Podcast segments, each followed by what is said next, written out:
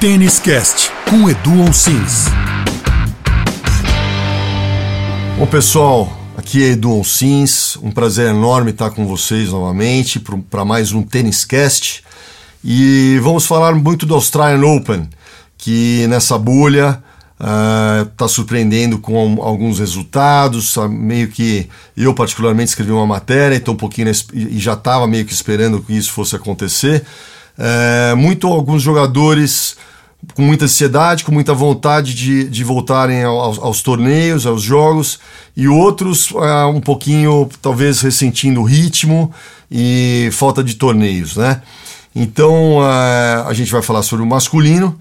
Eu tô aqui, masculino, feminino e depois as duplas. Eu tô aqui com meu parceirão de, de podcast, Vinícius Araújo, que tem um monte de pergunta para a gente estar tá conversando a respeito. Vini, boa noite. Prazer estar tá, tá junto aqui em mais um Tênis Cast. Olá, Edu. Olá para todo mundo que está assistindo, que é o Vinícius Araújo. Sempre um prazer, Edu, estar tá com você comentando sobre tênis, um esporte que a gente adora e que estamos juntos nessa, né? Há bastante tempo. Estamos indo para o segundo ano agora de Tênis Cast com o Edu Onsins. Tenho certeza que a gente vai falar de muita coisa interessante sobre o Australian Open. Vamos lá. E pessoal, só lembrando, é, além do Tênis Cast, vocês podem uh, seguir meus canais no Instagram, no Facebook, no Twitter, uh, o canal do YouTube com vários vídeos de instrução onde a gente está fazendo aí novas filmagens, novos produtos digitais de instrução que logo mais vocês também vão poder ter acesso.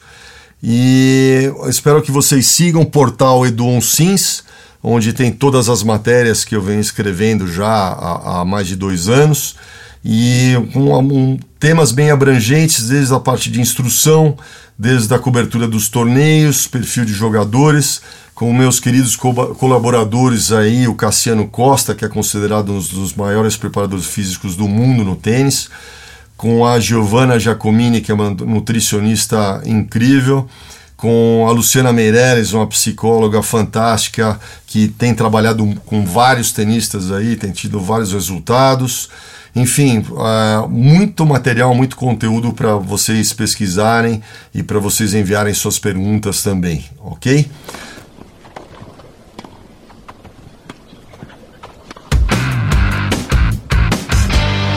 Vini, e aí? Como é que estão os caras aí? Vamos, vamos para as perguntas, porque essa primeira semana eu acho que está sendo bem interessante aí para a gente observar o efeito bolha na galera. Com certeza, Edu. Até queria ressaltar para quem está nos escutando a matéria que você fez com as suas expectativas e análises para o Australian Open, que está no portal Edu Sims. É, realmente a quarentena e alguns tenistas que ficaram isolados por 14 dias no quarto tiveram que ser muito criativos né, para passar o tempo e manter a forma física. Então, antes da gente analisar os jogos que já aconteceram, né? É, na noite dessa sexta-feira vai acontecer o quinto dia de Grand Slam. Conta pra gente um pouco, Edu, o que, que você, o que, que você achou dessa quarentena, né? Essa preparação que foi super atípica no circuito. Olha, eu achei é, muito divertido, para falar a verdade, porque os jogadores tiveram uma iniciativa, como vários têm redes sociais, Instagram, Facebook, fizeram várias filmagens do que estava acontecendo no quarto. Então, eu não posso fazer minha preparação numa pista, não posso fazer minha preparação na quadra durante um determinado período. Vamos usar a criatividade, vamos usar o que a gente tem no quarto. Então a gente viu alguns jogadores fazerem linhas de simulando uma, uma quadra de tênis, uma rede de tênis na janela outros trabalhando com garrafas, outros trabalhando exercícios funcionais, é, colocando cones no chão, enfim, ah, foi muito engraçado, muito divertido e vários deles, inclusive, é, é, com brincadeiras. A gente via as Vitolina com, com teatrinhos de roupas e, e TikTok. comentários, TikTok. Então tava, olha, eu achei sensacional. Eu achei muito bacana é, a criatividade e a vontade que os jogadores é, demonstravam de estar tá nativa, de voltar outra vez. E, e a gente está vendo em alguns jogadores assim demais dessa primeira semana toda essa garra e vontade de estar tá de volta lá, né?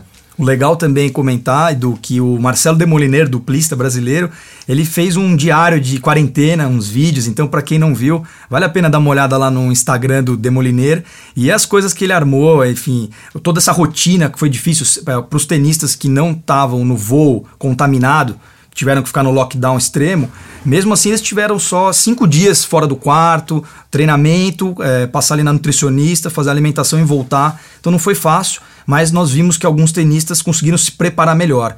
É, e já falando um pouco do masculino, realmente o Rafael Nadal foi um desses que sentiu uma pequena lesão na lombar e não participou da ATP Cup, que foi o grande torneio preparatório, assim como outros é, ATPs e WTAs que tiveram é, na semana antes do Grand Slam. O que, que você acha que o Nadal sentiu ali? Ele se preservou, teve um pouco de, é, de receio em não competir antes de um Grand Slam? Olha, uh, isso a gente vem já até comentando já há algum tempo. O Nadal, como depende demais da força física para performar, é, em algum momento ele ia começar a sentir né, algumas partes, como ele já demonstrou no joelho, já demonstrou das costas.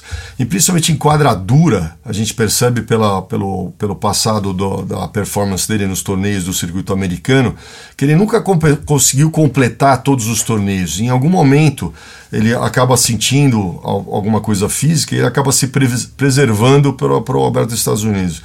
E, foi o que aconteceu agora, meio que um repeteco na, na Austrália. Ele jogou alguns torneios antes, ele sentiu na, na, Copa Entre as Nações e preferiu dar uma resguardada. Eu não acredito que foi uma lesão séria, eu acho que foi uma coisa é, onde ele, um iníciozinho, uma contratura, mas é óbvio que ele, a preferência dele é por jogar o Grand Slam, jogar o Alberto da Austrália, que ele tem já é, vitórias fantásticas aí. Então ele se preservou, inclusive eu vi uma entrevista hoje, ele comentando é, que ele está dia a dia fazendo um tratamento junto com a equipe dele, então ele já tem uma experiência na, na, nesse histórico de lesões, junto ao, ao, ao Nadal, ao Rafa, e estão fazendo a manutenção que o objetivo é preservá-lo e que ele siga longe e tá uma possível até conquista do, do mais uma vez do Aberto da Austrália. O Edu, só voltando também sobre a ATP Cup, o que, que você achou do torneio e a Rússia, que é Rublev e Medvedev ganharam todos os jogos de simples, não perderam sets e acabou que venceram facilmente a competição. O que, que você achou da atuação, principalmente dos tenistas russos, que foram os campeões? Não, o Rublev e o Medvedev estão numa fase incrível. Né? O ano passado, o Medvedev já não, era, já não era novidade, principalmente em quadras duras. Ele mostrou a incrível performance que ele teve uh, no, no, no season passado, onde ele venceu vários torneios, inclusive é, fazendo o absurdo de ter chegado na final, um jogo espetacular contra o Nadal. E o Rublev, é, principalmente no ano passado, deu aquela deslanchada, onde foi assim o melhor ano dele no ano de pandemia, onde ele ganhou cinco torneios em quadras duras. E foi né? um dos tenistas com mais vitórias no ano, junto mais com o Djoko. Mais vitórias no ano, junto com, junto com o Djoko. Então, é, em, principalmente nas quadras duras, eles vieram cheios de moral, demonstraram a confiança que vem aumentando e alimentando e tiveram todos os méritos para levar nessa, nesse novo formato da, da Davis aí, que a gente já comentou, para mim não me agrada muito, tirou muito o tempero do que era uma, uma Copa Davis, mas enfim, é o que temos para agora e, e, e a, gente tem que assistir, né?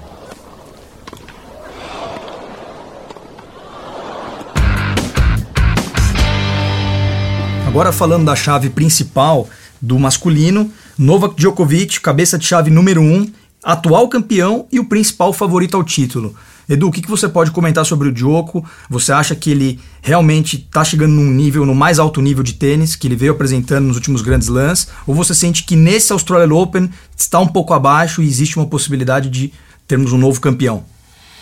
Olha, o Djoko uh, já o ano passado teve alguns percalços, mas ele vem mostrando uma maturidade assim cada vez uh, maior em quadra, né? É, sem dúvida ele está no auge da carreira dele. É, ele está muito mais tranquilo, ele está muito mais consciente. Até ele dosa um pouco a energia dele nessa primeira semana, mas quando precisa ele puxa o melhor dele. A gente percebeu isso nesse último jogo contra o Tiafoe, né? Que é um, um, rapaz que vem vindo, um potencial incrível, vem jogando bem já há algum tempo. E o melhor de cinco sets, até a gente estava conversando com os amigos um tempo atrás, é onde realmente, apesar de ser longo, mas a gente vê o, o, os jogadores demonstrarem o maior potencial uh, que, eles, que eles podem em termos de performance. E o Djoko mostrou isso no, contra o Tiafoe, quando precisou ganhar, ele foi lá e ganhou. Eu vejo ele uh, melhorando cada vez mais, entrando em mais ritmo nessa primeira semana, principalmente agora a partir da, da terceira rodada, e sem dúvida ele é um, um super favorito a levar esse título.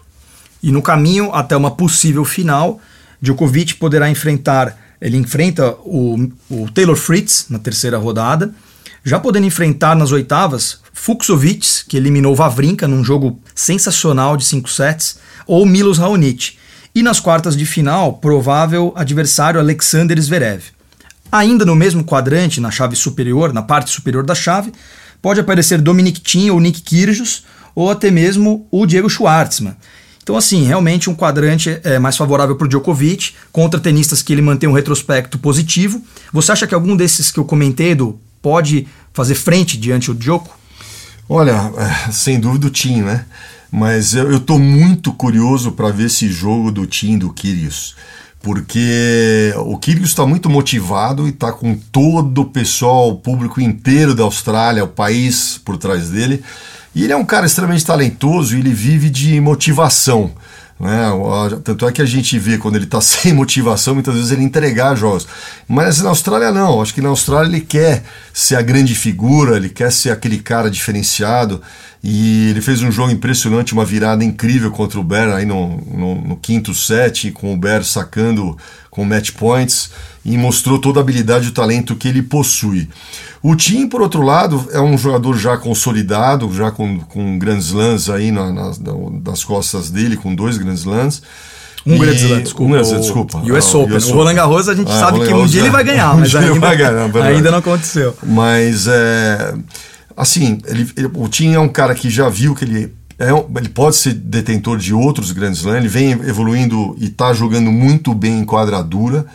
Esse jogo para mim vai ser assim uh, uh, um divisor de águas no sentido, se o Tim ganhar, ele vai chegar forte para jogar provavelmente com o Joko, que é nesse quadrante acima e os adversários que você bem mencionou antes de, de que vão jogar com o jogo, eu não vejo nenhum uh, assim realmente ameace ele que no melhor de cinco sets não existe mais possibilidades, esses jogadores não têm uma regularidade tão grande como um Djokovic.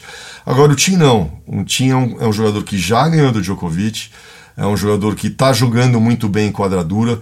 Os dois jogam com uma característica de fundo de quadra marcantes, né? com o Djokovic sem dúvida jogando melhor em cima da linha.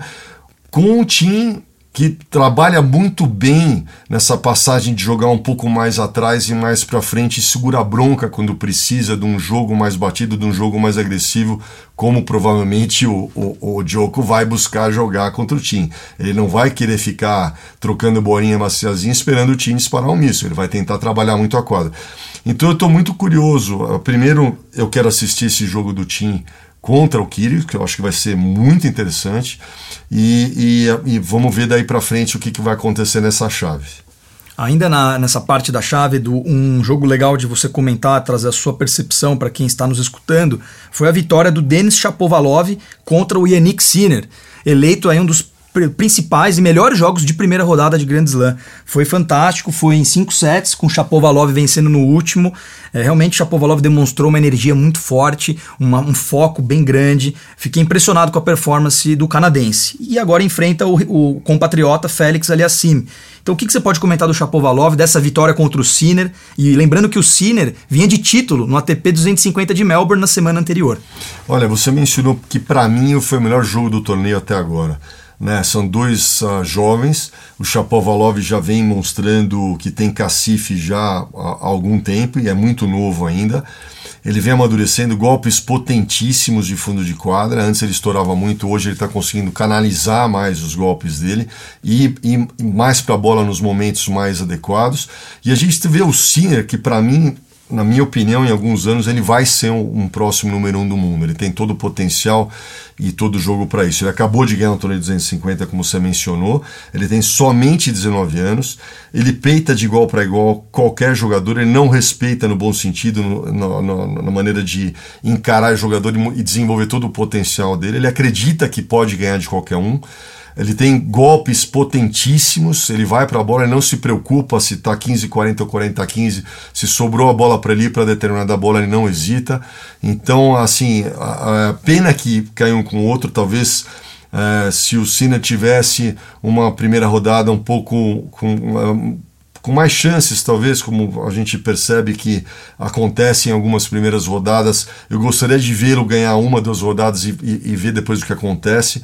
É, o Sinner chamou atenção muito num jogo contra o Nadal em Rola Garros, onde ele demonstrou aí, uh, teve sete balls e o Rafa teve que buscar toda a experiência dele para ganhar esse garoto. Então, para mim, foi o melhor jogo da rodada do torneio por enquanto. Inclusive, nas outras rodadas, para mim foi o melhor jogo que teve, mostrando assim absurdo potencial dos dois jogadores. Agora vamos comentar, é, voltar a falar um pouco sobre o Rafael Nadal, que é um grande tenista, 20 grandes lãs, considerado também como um dos maiores da história, ao lado de Roger Federer, Novak Djokovic. O Nadal não é, só tem um título da Austrália, né, do ele não, ele vem chegando há alguns anos, teve final em 2017 com o próprio Roger, depois teve final com o Djokovic, mas para conseguir o título não tá fácil. Apesar dele ser um grande lutador e estar melhorando o jogo dele nas quadras duras, como que você vê o Nadal chegando agora para esse Australian Open? E já teve duas vitórias, tem adversários muito complicados, não teve dificuldades até o momento. O que, que você pode comentar sobre o Rafael Nadal no Australian Open?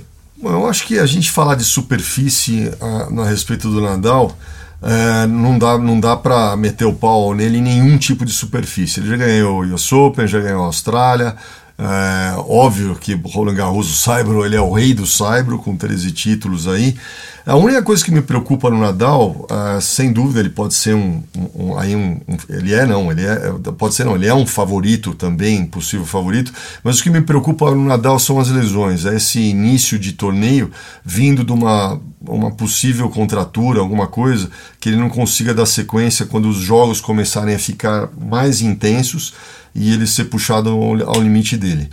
Então, a... Desculpa te interromper, mas isso já vai poder acontecer na próxima rodada. Se ele vencer o próximo jogo contra o britânico Norri, poderá enfrentar Alex de Minor, que encara o Fonini, mas vem como favorito porque está jogando muito Alex de Minor.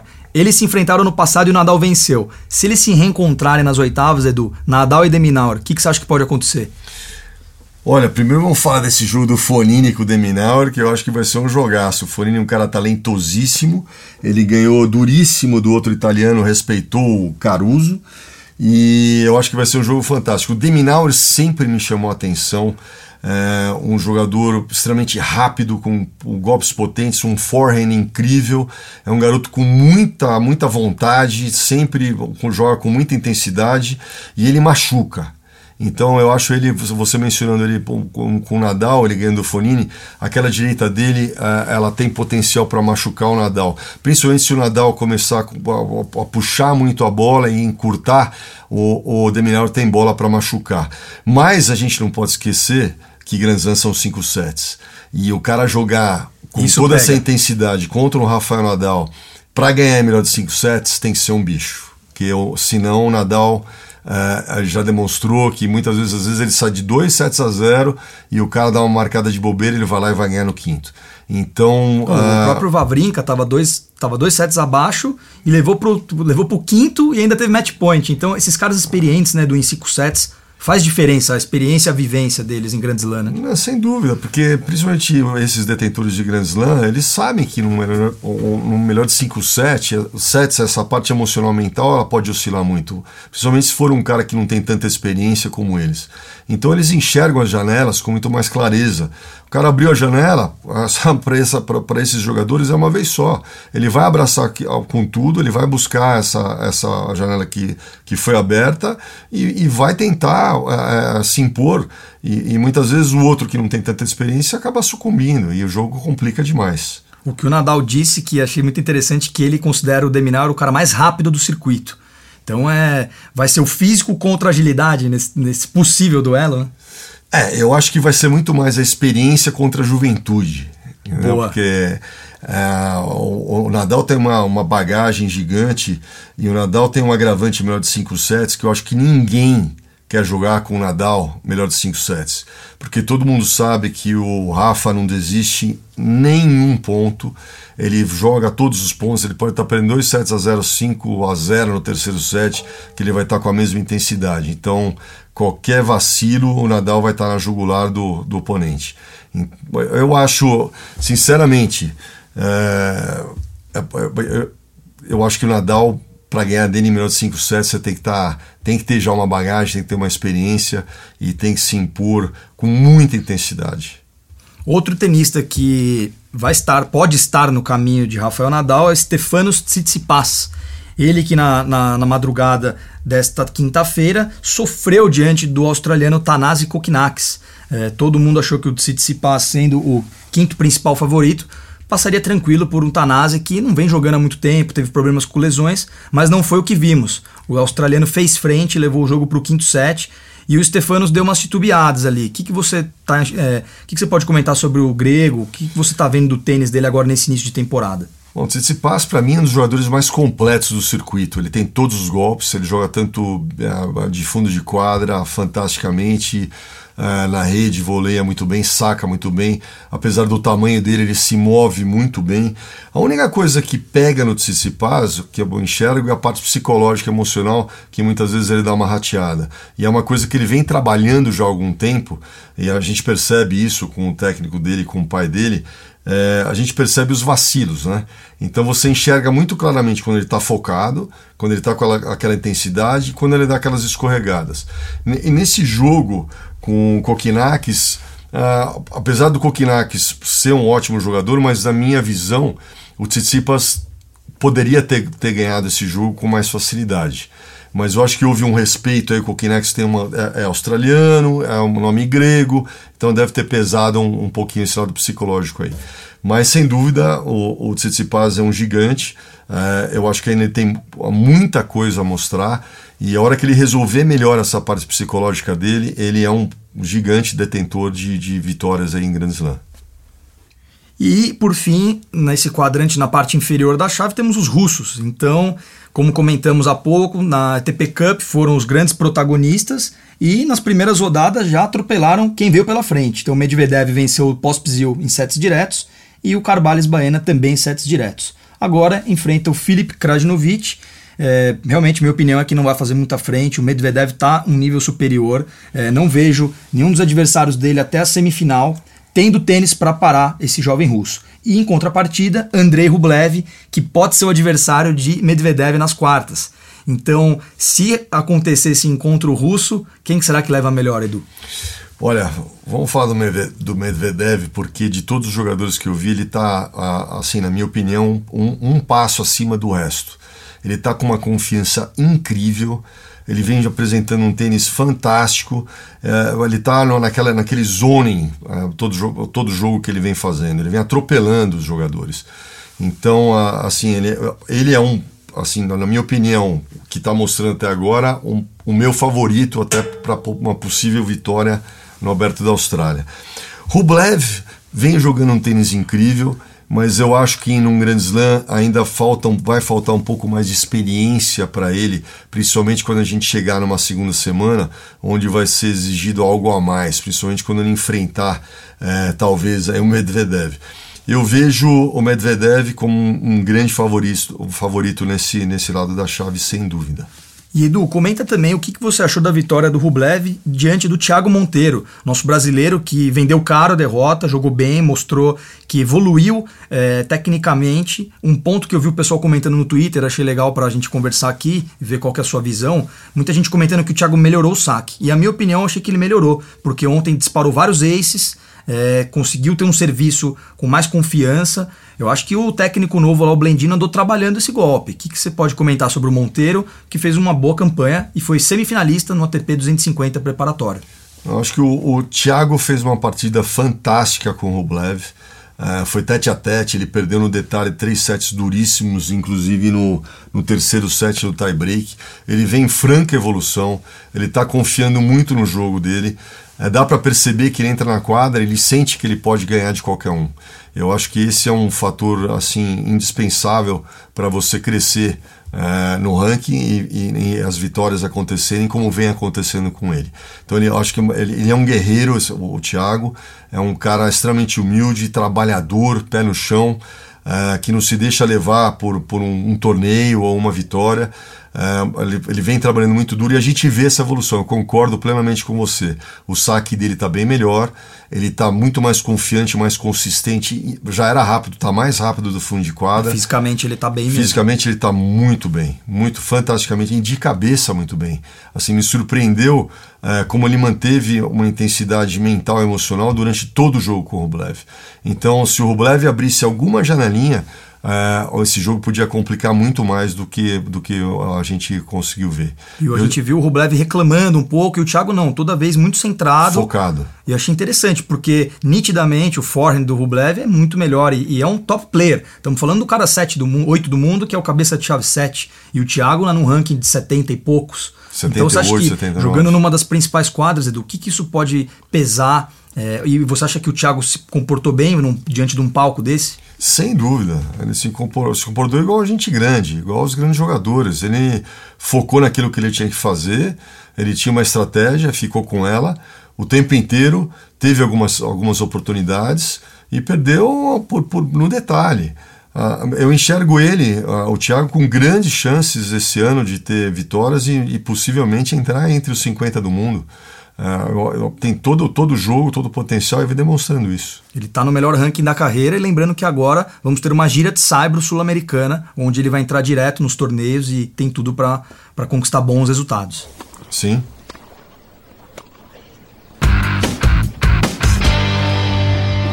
Pessoal, vamos falar agora um pouquinho do feminino, que o Edu tem algumas opiniões, algumas análises aqui muito interessantes, é, principalmente falando das favoritas, né? Não tivemos grandes surpresas até o momento no, na chave feminina do Australian Open.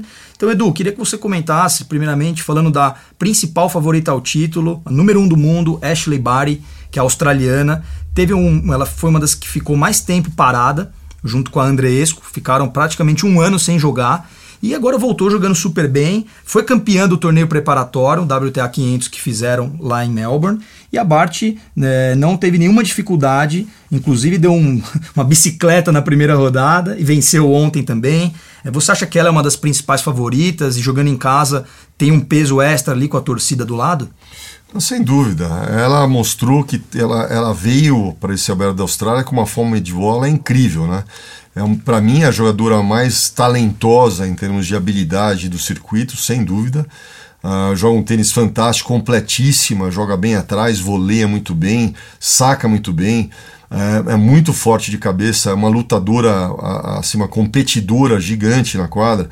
E ela demonstrou nesse primeiro jogo, que deu uma bicicleta na, na, na né? É, teve um jogo uh, muito interessante contra outra australiana é, a Gavrilova, e ganhou aí num tie-break no segundo set apertadinho. Eu estava reclamando um pouco da perna, então vamos torcer para que não seja nada grave. Ela, ela, ela, acabou vencendo o jogo, mas eu acho que talvez se tivesse perdido esse segundo set a coisa podia complicar, porque ela vinha reclamando muito da perna, da coxa dela, né? E, ela, ela tem uma sequência tranquila, Edu, relativamente. Vai pegar Sim. a Alexandrova, que não é uma tenista tão experiente, mas está com um ranking bom, a russa e pode enfrentar a Annette Kontaveit, que é estoniana, uma boa jogadora também, é, chegou a fazer boas campanhas no, nos torneios preparatórios, mas na minha opinião também não, é, não são tenistas que vão fazer muita frente a número um do mundo. Ainda na parte superior da chave, Carolina Pliskova, tcheca, campeã de Grand Slam, ex-número um do mundo, tem grandes condições é, de também fazer frente a Bari. E também nós temos a Svitolina. A Svitolina que ganhou da Coco Gauff, na última noite. E a Svitolina, só que eu acho que a Svitolina não está jogando um tênis tão agressivo a ponto de fazer frente para Bari, que tem muito mais variação, saca melhor e voleia também. Então, você acha que alguma dessas pode fazer frente ou a Bart é a grande favorita para chegar na final? Olha, a Bart está na Austrália, está no país dela, né? A, a se ela não tiver lesão, vai ser difícil de parar a Bart, porque ela está jogando um tênis fantástico. Eu acompanhei um pouco dos jogos que ela fez. Ela está jogando um absurdo e motivada com toda com todo o público australiano atrás, uh, motivando. E a volta do, do público também, né? Do, do na, na, nos torneios, né? Nossa, isso motiva, isso, né? Isso motiva demais. Está sendo um peso gigante. É, e os jogadores sentem isso. Todos eles comentaram a respeito de estar tá jogando outra vez com, com plateia, né? E agora imagina toda essa, essa vontade de, de, de ser assistido de tal e você está em casa. Então é, é, é um componente aí, um, uma energia gigante para Bart. É, eu acho difícil alguém parar. essa menina. Agora, só se ela apresentar uma lesão, espero que não seja nada grave o que ela demonstrou na coxa, é, vai ser difícil parar para a Bart, vai ser bem difícil. Concordo com você, acho que ela é a, é grande favorita para chegar na final. Agora, do outro lado da chave, as principais favoritas, vamos começar falando sobre a Naomi Osaka, atual campeã do US Open, uma tenista aí que já tem três grandes lances, já foi campeã no, do Australian Open 2019. Só que eu acho que ela, esse período que ela ficou sem jogar desde o US Open, que ela acabou não indo para Roland Garros, deu talvez um pouco de. É, falta um pouco de ritmo. O que, que você observou da Naomi nesses primeiros jogos? Olha, esses dois primeiros jogos ela atropelou, né? É, me impressionou um jogo que eu acompanhei um pouco mais, foi contra a Garcia, a, francesa. É, a Garcia é uma grande jogadora, talentosa, jogou muito bem esse jogo, mas a, a Naomi soube tirar o tempo de bola, jogou mais dentro da quadra, em cima de, da linha, desferindo, desferindo vários winners, mostrando o, a, tudo aquilo que ela consegue jogar. Então, eu discordo um pouquinho de você no sentido que ela não está em ritmo. Eu acho que ela está bem em ritmo, do jeito que ela conseguiu se impor uh, contra a Garcia. Ela é uma das jogadoras que eu acho que estava bem na, nessa ansiedade, nessa expectativa de poder estar tá jogando outra vez e estar tá jogando uh, com todo esse público assistindo. A, Nozaki, a, a Osaka sempre é uma, para mim, a, a, minha favorita. Eu acho que ela é um absurdo a velocidade de jogo e a velocidade de, dos golpes com que ela consegue desferir, principalmente quando ela engrena. Então, é, para mim, era uma possível finalista e uma possível detentora desse título aí. E com a queda da Bianca Andreescu, que é a cabeça de chave 8, é, nessa, nessa parte, nesse quadrante, nós temos. E com a queda da Kivitova também, complementando, e que perdeu. Kerber, né? E da Kerber, né? Então tivemos zebras, né? E favoritas que caíram. E a Muguruza passou e vai enfrentar a Zarina Dias. É, a Naomi Osaka enfrenta a Ons Jabor e elas podem se enfrentar nas oitavas. Muguruza, você acha que faz frente para Naomi Osaka ou difícil? Olha, a Muguruza, no melhor dela, joga muito tênis. Lembrando que a Muguruza ah. é a atual vice-campeã. Vice-campeã da Austrália. Ela tem um jogo ah, extremamente agressivo. É, quando ela está focada, quando ela está melhor dela, é uma jogadora que pode ganhar de qualquer uma. Ela, ela é muito perigosa e ela, e, ela, e ela vem querendo buscar outra vez as vitórias. Né? Isso é perigoso numa, numa jogadora desse nível que já ganhou o Wimbledon, que já, que já ganhou o Garros. Vice da Austrália. Né? então ela... É, é, é, ela tá com fome de, de, de ganhar a Slam outra vez. Então se a Osaka marcar uma bobeira, a Muguruza é perigosíssima, porque ela sabe que ela pode ganhar. Então vai ser esse jogo vai ser interessante. Se as duas passarem para a próxima rodada, vai ser bem interessante. E ainda na parte inferior, que todo mundo diz que é a, a parte mais equilibrada, sem dúvida, ainda temos Serena Williams, Arina Sabalenka e lá embaixo Simona Halep e a Iga Swiatek. Dessas quatro tenistas que vão enfrentar adversárias um pouco mais é, de nível é, mais abaixo, com ranking abaixo, sem dúvida essas quatro são as favoritas para passarem. Qual dessas você acha que vem melhor? O que, que você pode fazer? Que você pode comentar dessa parte inferior da chave, com Sabalenka podendo enfrentar a Serena e quem sabe a Iga Swiatek, atual campeã de Roland Garros, reencontrando a Halep, que também é, seria uma revanche de Roland Garros. Olha, é, falando dessa primeira, dessa primeira possibilidade de você falar da Serena jogando com a Zabalenka, a Zabalenka vem, voltou a jogar o melhor tênis dela outra vez. Em contrapartida, a Serena Williams está numa baita forma, inclusive física. Né? Ela vem jogando, apresentando, atropelando as, as jogadoras que ela, que ela jogou até agora, sem nenhuma chance. Ela está mais rápida, ela deu uma afinada e está mais forte e definida. E a Serena é a Serena, né? A Serena, se ela jogar o melhor dela tiver no dia, ela, ela pode atropelar qualquer uma, independente de quem, quem tiver na frente dela. Então, é, eu vejo a Serena provavelmente vencendo, se a gente colocar aí Zabalenka e colocar a Serena, eu vejo Serena ganhando. E na parte de baixo, a gente tem a Zvetek, que joga um tênis fenomenal, tá confiante, vem demonstrando aí muita personalidade nesses, nesses primeiros jogos que ela, que ela vem realizando aí. E, e provavelmente jogar aqui com a, a, a Halep, meio que deu uma tropeçadinha aí para para passar aí contra a, a Tan, Tomanovic, né? Que, é a namorada do Berretini. É, a australiana fez vi, frente, mas não. Fez frente, mas eu, eu acho que a Halep sentiu um pouquinho uh, essa falta de ritmo e tá jogando como australiana. Eu não gosto quando a Halep rateia muito nas primeiras rodadas. Geralmente isso quando acontece, ela demonstra que ela não está assim super segura. E isso acaba, ela acaba pagando essa conta nos jogos mais para frente. A Swiatek vem jogando incrível, é, é uma, ela tem uma alegria de estar na quadra impressionante, um jogo extremamente eclético, variado, ela se adapta em qualquer superfície, ela mostrou tudo aquilo que ela consegue jogar em Roland Garros e ela está aí só alegria, uma jogadora nova, está é, com muita fome de bola, então eu tô, eu tô louco para ver aí um, um, um possível jogo dela com a Halep, que provavelmente vai acontecer.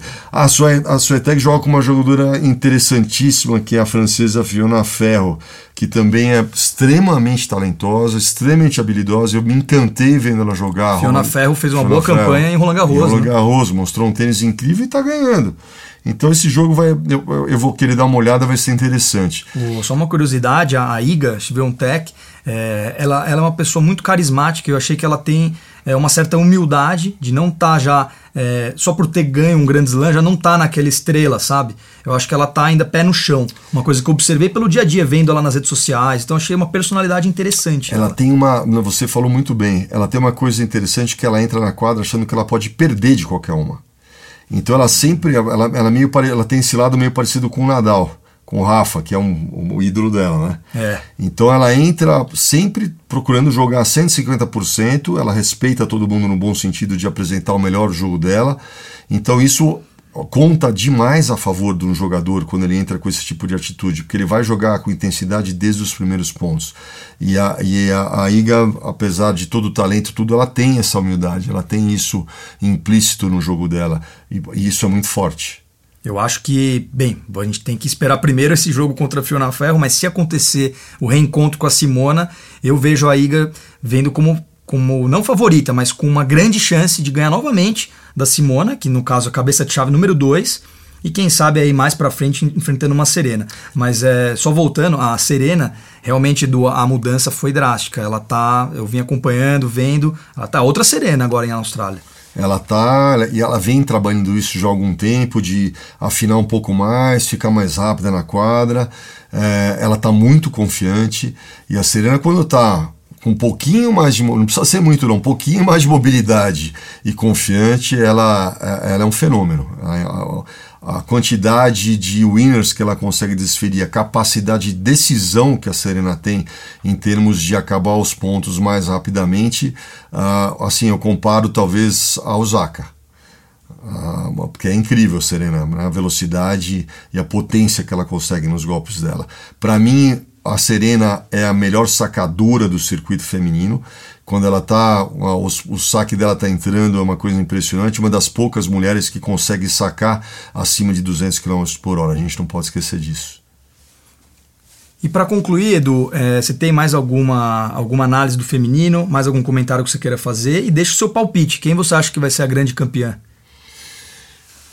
Olha, é, eu torço para Naomi é difícil falar. A Serena, se ela continuar jogando desse jeito e ela chegar mais para frente é, e, e, numa final, por exemplo, é, a gente precisa dar uma analisada se ela não vai sentir o fantasma da Margaret Court, né, de superar o número de grandes lances vencidos. A Osaka, eu vejo ela num ritmo incrível e a Bart, para mim essas são as, a, a, uma delas para mim vai ganhar esse torneio difícil cravar é, numa que vai ganhar. É, a Bart eu tenho medo desse negócio da coxa, a Naomi vem jogando muito bem, se ela continuar esse ritmo ela é difícil de parar.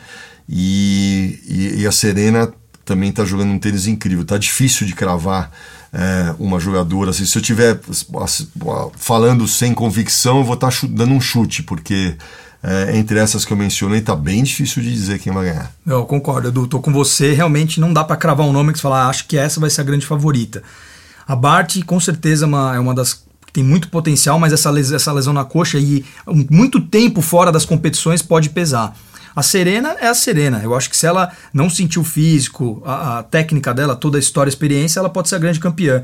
E da juventude, eu acho que ainda Naomi Osaka ou a Iga Swiatek, eu acho que são candidatos a chegar numa final e podem fazer bonito em Melbourne. E eu gostaria de ver a Iga. Uh, a minha única ressalva em relação à Iga é quando ela pegar uma jogadora com muita potência de jogo em quadradura. Né? Então, talvez aquele spin que às vezes ela se safa numa quadra de saibro que ela tem mais tempo, possa acontecer diferente numa quadradura. Mas eu acho que a gente está descobri descobrindo ainda, né? Eu acho que é, aquilo que eu falei depois de, de Roland Garros, eu quero ver mais dela, eu quero ver ela em quadras duras, eu quero ver ela em quadra de grama. É, eu acho que a gente, ela, a gente tem que descobrir mais a Iga. Seria uma fantástica surpresa se ela, se ela ganhasse esse torneio aqui, né? Mas é como você bem comentou, no Cyber é diferente, na quadra dura é muda e pega uma serena que quando a bola anda demais, com um forehand daquele e um saque daquele, fica muito complicado. Pô, Edu, acho que a gente conseguiu ter um panorama muito legal das duas chaves. E só voltando para o masculino, dá o seu palpite do masculino. Será que vai ficar entre Djokovic e Nadal ou teremos um novo campeão de Australian Open esse ano? Olha, pelo que eu vi até agora, eu vou, eu vou apostar no Medvedev. A gente não combinou antes, tá, pessoal? Mas essa é a minha aposta também.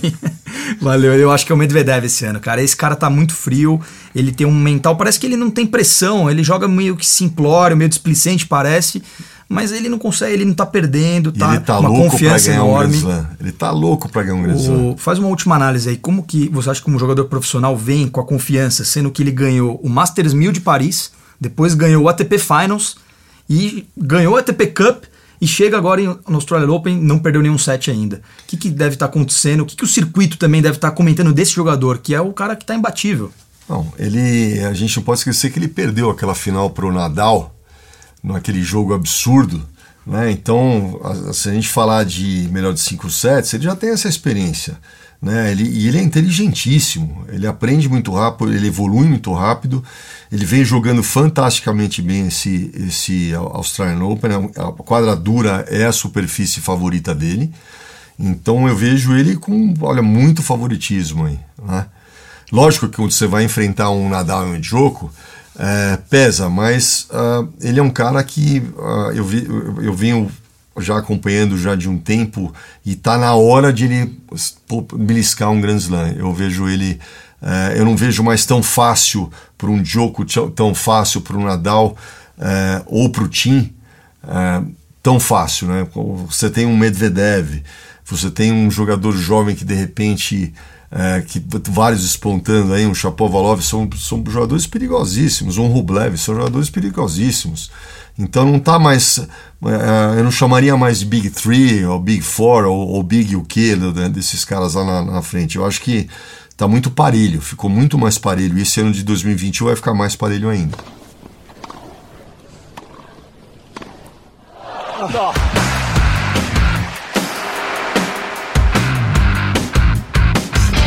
Então, pessoal, muito bacana estar tá comentando sobre Australian Open 2021 Bolha Open, né, com toda essa expectativa e tudo que está acontecendo, principalmente nessa primeira semana. E muito contente de estar de volta, né, Vini, pro, com o nosso Tênis Cast. E logo depois do, do, do Australian Open, retomaremos e faremos o, o segundo podcast 2021. Com certeza, Edu. Queria agradecer o convite, a parceria que a gente está ao longo desses anos, produzindo conteúdo, trazendo ideias, análises para todos os nossos seguidores, é, leitores e ouvintes do podcast. Então, queria te agradecer, espero que vocês curtam. É, quem quiser me seguir é, nas redes sociais, Vini Araújo91, tanto no Twitter como no Instagram, Facebook. E sigam o Edu Sims, que eu sou suspeito para falar, mas tem muita coisa bacana e também conteúdos de instrução. Então, se você quer jogar melhor, quer evoluir de nível do tênis, Vem com a gente que você vai conseguir. É isso, pessoal. Um grande abraço a todos e até a próxima.